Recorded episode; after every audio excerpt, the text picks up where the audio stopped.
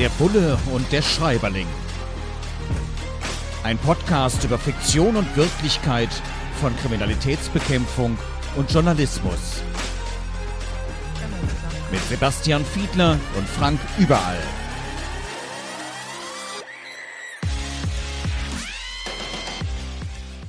Herzlich willkommen zu einer neuen Folge von Der Bulle und der Schreiberling. Ach, was sag ich neue Folge? 50. Folge. Wir haben Jubiläum. Herzlich willkommen also zur Jubiläumsausgabe unseres kleinen Podcasts. Seit zwei Jahren machen wir das jetzt schon. Sebastian, du hast noch Spaß dran? Ja, absolut. Und ich bin ganz erstaunt, dass es schon so lange läuft. Ja, tatsächlich. In der Tat. Ja, wir nehmen uns heute natürlich auch wieder ein schönes Buch vor und ich habe uns was ganz Besonderes rausgesucht, nämlich von Thorsten Schleif. Thorsten Schleif ist von Beruf Richter und hat offensichtlich Zeit, auch noch Bücher zu schreiben. Im Heine Verlag hat er einen Roman, einen Krimi veröffentlicht, der heißt Richter morden besser. Da geht es sozusagen um die Suche nach dem perfekten Verbrechen. Und klar, man kann sich manchmal vorstellen, dass was so die Grundgeschichte ist, dass ein Richter sich ärgert, es wird ein Obdachloser getötet und er kann sich nicht, will sich nicht damit abfinden, dass da nicht so intensiv ermittelt wird und ja, greift dann zu etwas unkonventionellen, ja eigentlich strafrechtlich relevanten Mitteln. Dass man sich so ärgert, dass man irgendwo eigentlich weiß, da ist was gelaufen, was nicht in Ordnung ist, was eigentlich strafrechtlich sanktioniert werden müsste, aber dann eigentlich nichts passiert, die Polizei nicht intensiv genug ermittelt. Äh, ich, ich, kann mir vorstellen, dass in manchen Fällen, wenn nicht genug Ressourcen zur Verfügung stehen, beispielsweise, man sich auch als aktiver Polizist darüber manchmal ärgert, oder? Das stimmt. Also mir fallen zwei Dinge ein, bei denen ich mich in der Vergangenheit geärgert habe und bei denen ich den Eindruck habe, dass das Kolleginnen und Kollegen, die da gerade aktuell ermitteln, dass denen das auch so geht. Den einen Teil hast du gerade angesprochen, wenn man irgendwie den Stoff der Ermittlung begrenzen muss. Also wenn es tatsächlich aus reinen Ressourcengründen nicht mehr geht und man kann nicht jede einzelne Spur weiter verfolgen, obgleich man eigentlich weiß, da ist eigentlich auch noch strafrechtlich Relevantes passiert, aber man muss sich auf den wesentlichen Teil konzentrieren. Es gab schon Ermittlungskommissionen, an die ich mich erinnere, bei denen es so gewesen ist, dass nicht genug Observationseinheiten zur Verfügung gestanden haben und man deswegen eine Einbrecherbande nicht weiter verfolgen konnte. So was passiert. Und der zweite Teil, an den ich mich auch erinnere, ist, dass Dinge verjährt sind. Man weiß also wirklich, da ist strafrechtlich was passiert. Ich erinnere mich an einen relativ großen Korruptionsfall in deiner Heimatstadt, übrigens vor vielen Jahren, bei dem konnte nicht mehr weiter ermittelt werden. Stand eine sehr prominente Figur im Fokus, gegen den wurde aus anderen Gründen später noch ermittelt. Aber in diesem Fall ging es um ein sehr prominentes Bauwerk in der schönen Domstadt. Das war nicht der Dom selbst, mhm. bei dem äh, geschmiert worden sein sollte und man konnte nicht ermitteln. Es war verjährt. Das sind so zwei Dinge, da kocht wirklich der Ärger dann schon mal hoch. Ich kenne das aus dem journalistischen Bereich, denn wenn man dann über sowas berichtet, was schon recht lange her ist und eben strafrechtlich nicht mehr sanktioniert werden kann, äh, dann verpufft sozusagen die Geschichte Geschichte auch, dann hat es ja keine Folgen. Und das ist ziemlich ärgerlich. Und dann fragt man sich auch, ob man da so viel journalistische Ressourcen reinsteckt. Und das Problem haben wir in den Redaktionen natürlich auch. Manchmal gibt es sogenannte Investigativeinheiten, aber oft ist es im Alltagsgeschäft natürlich kaum möglich, komplizierte, komplexe Sachverhalte dann eben auszuermitteln oder auszuforschen, auszurecherchieren. Das ist manchmal wirklich bedrückend, das ist manchmal wirklich ärgerlich. Und davon weiß eben hier der Autor Thorsten Schleif, Richter Morden besser, in seinem Roman auch zu berichten. Also ich habe den Eindruck, dass da sehr viel Authentisches auch aus seiner Lebenserfahrung mit reinkommt. Und bei Korruption ist es ja nochmal ein spezieller Fall. Du hast dich früher im Vorstand von Transparency International, der Antikorruptionsorganisation hier in Deutschland, engagiert. Ich sitze immer noch ehrenamtlich dort im Beirat, finde das auch unheimlich wichtig, dass man dieses Thema gesellschaftlich bearbeitet. Denn wenn du bei der Steuer was falsch angibst und möglicherweise hartnäckig dort äh, dich gibst auf Nachfragen, dann kann es passieren, dass äh, ein Steuerstrafverfahren gegen dich eingeleitet wird. Und da ist die Verjährungsfrist zehn Jahre. Das sind meistens Sachverhalte, die relativ einfach aufzuklären sind, während es im Bereich der Korruption, wo es ja darum geht, Dinge zu verschleiern, geheim zu halten, nur fünf Jahre sind. Und fünf Jahre sind verdammt kurz, wenn man versuchen will, zum Beispiel bei so einem Bauprojekt wirklich die Nase dran zu bekommen. Da kann ich auch verstehen, dass in unseren beiden Berufen, also in der Kriminalistik und auch im Journalismus, da manchmal eine ziemliche Enttäuschung ist, wenn man eben Dinge aus der Vergangenheit hat, denen man nicht mehr richtig nachgehen kann. Und das geht Richtern offensichtlich manchmal auch so. Und äh, sehr kenntnisreich beschreibt Thorsten Schleif dann beispielsweise auch, dass eine Person, ein Ermittler der Polizei als Drogenfahnder eingesetzt ist und er ist richtig gut. Jetzt sollte man normalerweise denken, das würde jetzt dazu beitragen, dass er möglicherweise sogar befördert wird, dass er zumindest belobigt wird, dass er einfach einen richtig guten Job macht. Aber hier heißt es dann, die politische Vorgabe ist, dass es Drogenkriminalität eigentlich gar nicht mehr geben soll und dass man die unglaublich eingedämmt hat. Das belegt man da mit der Polizeistatistik blöd ist, wenn der Fahnder dann so gut ist, dass er neue Fälle aufdeckt und sozusagen die Statistik verfälscht, nämlich indem er eben tatsächlich dazu beiträgt, dass Dinge angeklagt werden und die Politik dann etwas belämmert dasteht und sagt, wir hatten doch eigentlich das Thema Drogen komplett eingedämmt. Er wird dann hier im Roman auch tatsächlich versetzt, muss was anderes machen, weil er zu gut ist. Das ist aber reine Fiktion, oder? Ja, so so ungefähr. Ich muss an eine Anekdote denken, die ich zum Besten geben will in dem Zusammenhang, äh, die tatsächlich so passiert ist. Man könnte sie wahrscheinlich noch recherchieren. Es ist schon einige Jahre her, da gab es in Hamburg einen Innensenator, der hieß Ahlhaus. Und der war zu der Zeit, äh, wie das ja turnusmäßig dann immer so ist und wechselt, war der mal Vorsitzender der Innenministerkonferenz. Und in der Eigenschaft hatte er das Vergnügen, gemeinsam mit dem Bundesinnenminister, wenn ich es recht erinnere, war das damals Thomas de Maizière, die polizeiliche Kriminalstatistik vorzustellen vor der Bundespressekonferenz. Großer Auflauf. Und die hatten sich offensichtlich die Themen aufgeteilt. Und jetzt kommen wir zu deiner Frage. Und der Alaus erzählte dann damals, dass ja die Drogenkriminalität im vergangenen Jahr um 1, so und so viel Prozent zurückgegangen sei. Und dann führte er in der Folge aus, dass man ja daran erkennen könne, wie erfolgreich man gegen die Drogenkriminalität vorgegangen sei. Das ist in etwa so genau dasselbe. Man hätte ihm dann eigentlich raten müssen, in Hamburg alle Dienststellen zur Bekämpfung der Rauschgiftkriminalität zu schließen. Dann wäre er im folgenden Jahr noch erfolgreicher geworden, weil die Statistik dann gar nichts mehr gesagt hätte. Also genau das trifft den Nagel auf den Kopf, was du jetzt gerade sagst. Das gibt es manchmal. Es gibt aber auch den gegenteiligen Effekt. Es soll schon Polizeibehörden gegeben haben, die rund um Festivals ganz besonders viele Kontrollen gemacht haben, um möglichst viele Joints zu finden. Das hatte dann nämlich den statistischen Effekt, dass man dort zwar mehr Delikte in der Statistik hatte, aber die waren alle aufgeklärt weil es gab ja zu jedem einzelnen Fall jemanden, der den Joint in der Tasche hatte. Und dadurch trieb man dann künstlich die Aufklärungsquote in der jeweiligen Stadt nach oben. Also es gibt beide Spielwiesen in der Statistik, deswegen immer Vorsicht, wenn man sie nicht selbst gefälscht hat. Du kennst den Spruch. Aber dass man da wirklich versetzt wird, wenn man zu gut ist, dass dann gesagt wird, nee, politisch wollen wir das jetzt eigentlich so nicht, diesen Schwerpunkt setzen, den der Polizist, die Polizistin da setzt und dann wird man, also er wird hier jetzt ins Betrugsdezernat versetzt. Kann sowas tatsächlich passieren? Also in dieser Ausprägung habe ich das noch nicht erlebt, aber was ich durchaus erlebt habe, ist, dass es mal sehr engagierte Polizisten gegeben hat, die dich locker gelassen haben in bestimmten Bereichen und die nicht nur dienstliche Vorteile hatten. Also, dass sie dann versetzt worden sind, da kenne ich jetzt keinen konkreten Fall, aber ich würde das in bestimmten extremen Situationen, bei bestimmten politischen Konstellationen nicht vollkommen ausschließen. Das muss ich tatsächlich leider sagen. Ja, Thorsten Schleifer hat das hier auch mit einer sehr schönen Formulierung geadelt, wie ich finde, weil er lässt dann dieser Ermittler, Nick heißt er in dem Roman, einen Rauschgiftring auffliegen, den es eigentlich gar nicht mehr geben sollte. Und dann schreibt Thorsten Schleif, doch die Dealer hatten sich nicht an die Anweisung des Ministers gehalten. Ja, wir halten uns hier auch nicht an. Wir halten uns hier auch nicht an Anweisungen, sondern plaudern fröhlich darüber, wie unsere Berufe dargestellt werden im Bullen und im Schreiberling. Unserem kleinen Podcast heute mit Thorsten Schleif und dem Buch Richter Morden besser.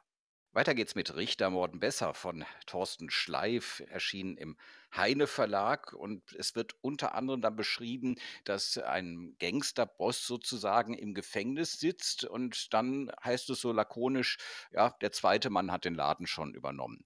Also, dass da immer wieder Leute nachwachsen, nachkommen und dann das organisierte Verbrechen fröhlich weitergeht, obwohl man gerade jemanden überführt hat, er auch tatsächlich bestraft wird und letzten Endes man gegen Windmühlen kämpft als Polizistin, als Polizist.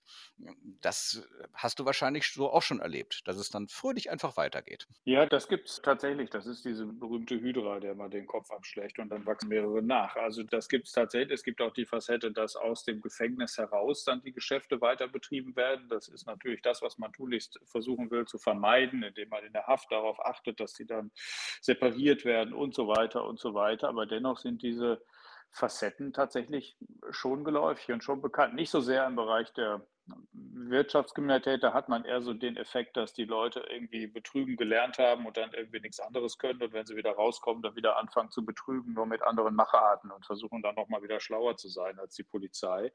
In den anderen Bereichen hat man es eben mit großen Organisationen zu tun. Ich will das nochmal bebildern, damit man eine Vorstellung davon hat. Die, die Ndrangheta, also eine der italienischen Mafia-Organisationen, von der nimmt man an, das sagen so Studien von italienischen Universitäten, dass die so 40, 50 Milliarden im Jahr an Umsatz machen. Das ist ein weltweiter Konzern. So groß ist das. Das heißt, noch so große Ermittlungserfolge, die man dann hier so sieht. Wir haben großen in Duisburg beispielsweise, mal wo viele Mafia-Hintergründe aufgeklärt worden sind. Die sind super erfolgreich und, und da muss man sich drüber freuen, aber man muss sie doch noch immer ins Gesamtverhältnis setzen, womit man es eigentlich da zu tun hat auf der anderen Seite. Und das hat ein bisschen damit zu tun, was du gerade hinterfragst. Also spannend finde ich an diesem Roman, dass ganz offensichtlich doch wirklich einiges aus der Realität geplaudert wird. Und eine Beobachtung, die der Richter Thorsten Schleif, der hier als Buchautor auftritt, äh, anscheinend gemacht hat, ist, dass es bei Strafverfahren und der Frage, sagen Menschen dann gegen jemanden aus, hm, relativ häufig dazu kommt, dass man versucht, das Zeugnisverweigerungsrecht zu ziehen. Das gibt es, wenn man beispielsweise verheiratet ist. Was mir neu war, es soll es wohl hier dieser Darstellung zufolge auch geben, wenn man verlobt ist. Und dann schreibt mhm. er, und es gibt natürlich, es wird hier auch als konkreter Fall beschrieben, aber wir wollen ja nicht zu sehr spoilern, aber ganz allgemein wird hier eben auch beschrieben, dass es erstaunlich sei, wie viele spontane Verlöbnisse es im Zusammenhang mit Sprachverfahren gibt. Hm, Hast du das auch schon erlebt oder schon mal gehört, dass sich ja. jemand spontan verlobt hat, um nicht aussagen zu müssen? Ja, das ist gerade in dieser Szene durchaus ein Problem. Und das war einer der Gründe dafür, warum wir in der Regierungskommission in Nordrhein-Westfalen, in der letzten Legislaturperiode, gab es ja eine Regierungskommission, die sich um die Sicherheit in Nordrhein-Westfalen kümmern sollte. Und da saßen sehr, sehr erfahrene Vorsitzende Richter äh, mit drin, Behördenleitungen von Sicherheitsbehörden aus der Vergangenheit und so weiter und so weiter. Und jedenfalls war das ein Thema von vielen, mit dem wir uns beschäftigt haben, nämlich die Frage, soll das eigentlich so bleiben? Also ist das eigentlich geboten, dass ein Verlöbnis dazu ausreicht, dass man Zeugnisverweigerungsrecht bekommt? Welche Anforderungen sind eigentlich an ein Verlöbnis zu stellen? Da gibt es in der Rechtsprechung natürlich einen ganzen Haufen Zeug zu. Da muss das dann irgendwie öffentlich bekannt geworden sein und so weiter. Das bedeutet natürlich, dass man in Ermittlungsverfahren und dann natürlich hauptsächlich in Hauptverhandlungen vor Gericht immer darauf achten muss, hat es das Verlöbnis wirklich gegeben? Gab es da Zeugen für? Haben die das öffentlich gemacht oder nicht? Und die andere Frage ist eben, deswegen hatte sich die Regierungskommission damit beschäftigt, ob das überhaupt in der Strafprozessordnung so bleiben soll, ob das geboten ist, dass ein Verlöbnis ausreicht, um ein Zeugnisverweigerungsrecht zu bekommen. Offener Streitpunkt, weil es mit der Realität tatsächlich übereinstimmt, was dort aufgeschrieben wurde. Und es ist auch im Gesetz noch nicht geändert worden. Ne? So ist das, ja. Tja, also, kleiner Tipp, schnell verloben und dann muss man nicht mehr aussagen. Man lernt doch einiges bei der Lektüre dieser Belletristik, also hier jetzt Richter morden besser von Thorsten Schleif. Und er beschreibt auch, und das ist mir tatsächlich auch einleuchtend, wenn auch einigermaßen perfide, dass bei Gerichten Vielleicht ist das sogar bei der Polizei so, wenn man irgendwo mal die Details rausfindet. Bei Gerichten es natürlich unglaublichen Ärger gibt, wenn Geld in der Kasse oder auf dem Konto fehlt wenn man irgendwas nicht nachweisen kann.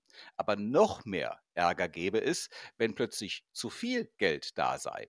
Und er beschreibt dann hier einen Rechtsanwalt, wenn er sich über Gerichte geärgert hat, dass er denen einfach von einem anderen Konto völlig unmotiviert irgendwie 1,13 Euro mal überweist und sagt, viel Spaß dabei, das dann irgendwo mal wieder auseinander zu puzzeln. Und klar, das ist natürlich eine Masche, die unglaublich viel in der Bürokratie an Ärger einrichten kann aber das hast du noch nicht irgendwo erlebt, dass vielleicht auf irgendein Konto der Polizei was überwiesen wurde und man dann irgendwo erstmal aufwendigst nachvollziehen musste, woher das kommt? Oder andersrum gefragt, zu viel Geld auf dem Konto ist bei Behörden wahrscheinlich tatsächlich ein Problem, kann ich mir zumindest so vorstellen mir fehlt natürlich der Einblick in die Gerichtsverwaltungspraxis hier ein bisschen, wie, um zu sagen, wie oft das da wirklich vorkommt. Ich kenne nur tatsächlich aus dem privaten Freundeskreis welche, die tatsächlich so verfahren sind, weil sie sich über Knöllchen geärgert haben und dann immer einen Euro mehr überwiesen haben. Und eins kann man jedenfalls festhalten, dass das Verwaltungsaufwand auslöst, ja, weil es natürlich so ist, dass die Verwaltung das nicht einfach unbeachtet lassen kann und einfach irgendwie auf dem Konto liegen lassen kann, sondern irgendwie reagieren muss. Und ja, aber wir wollen jetzt hier bitte natürlich keine Anleitung äh, dazu geben, die Verwaltung hier mehr zu ärgern als nötig. Die haben schon genug zu tun. nicht, nicht mehr als nötig ärgern. Also ja, ein bisschen ja, ärgern ja. schon, aber nicht mehr, nicht mehr als nötig.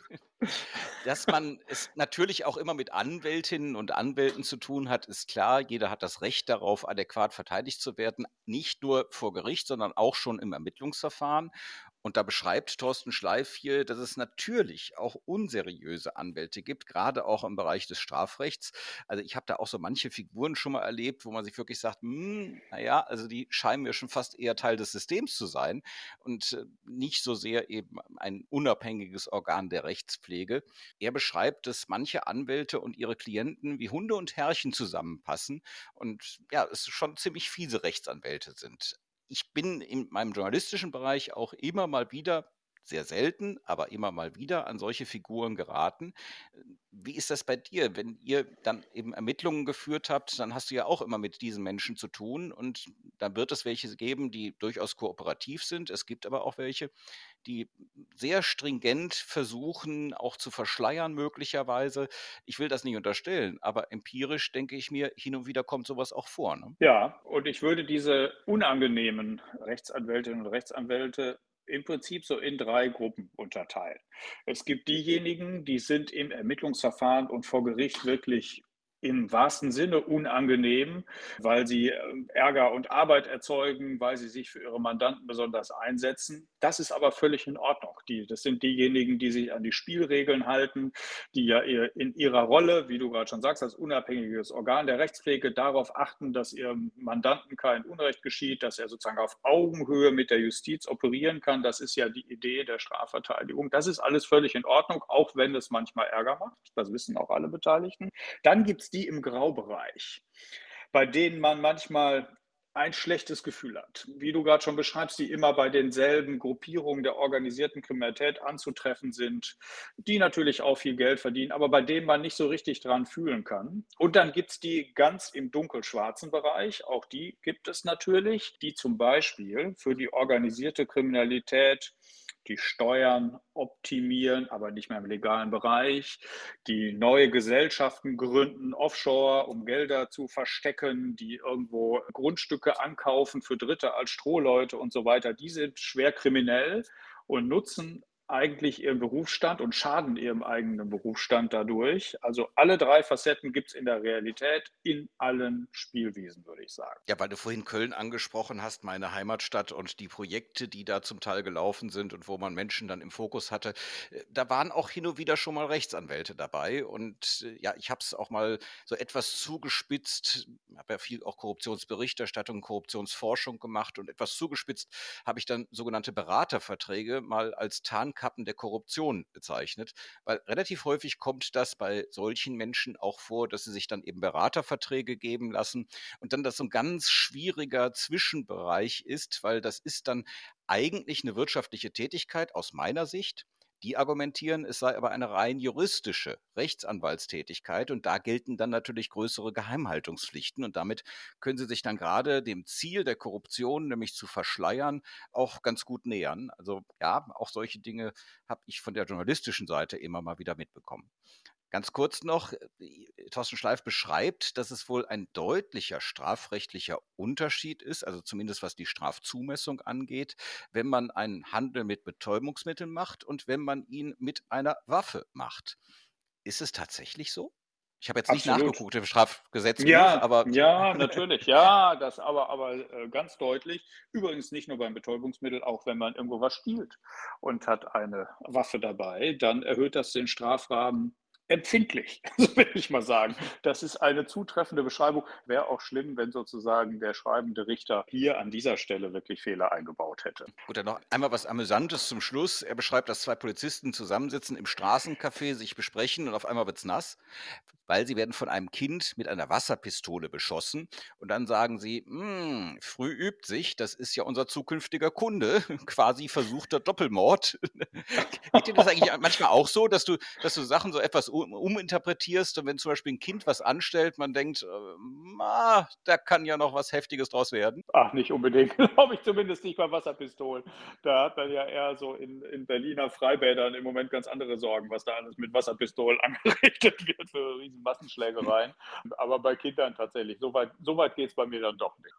Ein versöhnliches Ende für unsere heutige Folge von Der Bulle und der Schreiberling. Wir haben uns beschäftigt mit Richter Morden besser von Thorsten Schleif, erschienen im Heine Verlag und in 14 Tagen sind wir wieder da. Folgt uns auf den verschiedenen Kanälen bei Twitter, bei Instagram und bei Facebook und schaltet wieder ein in zwei Wochen, wenn die nächste Folge kommt. Dies war die Jubiläumsfolge, die 50. Übernächste Woche also die 51. Folge. Vielen Dank.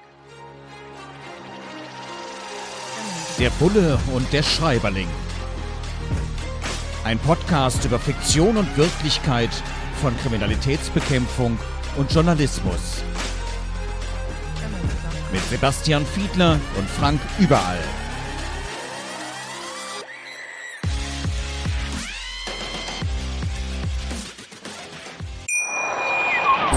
Wie baut man eine harmonische Beziehung zu seinem Hund auf? Puh, gar nicht so leicht. Und deshalb frage ich nach, wie es anderen Hundeeltern gelingt, beziehungsweise wie die daran arbeiten. Bei Iswas Dog reden wir dann drüber. Alle 14 Tage neu mit mir, Malte Asmus und unserer Expertin für eine harmonische Mensch-Hund-Beziehung, Melanie Lippisch. Iswas Dog? Mit Malte Asmus. Überall, wo es Podcasts gibt.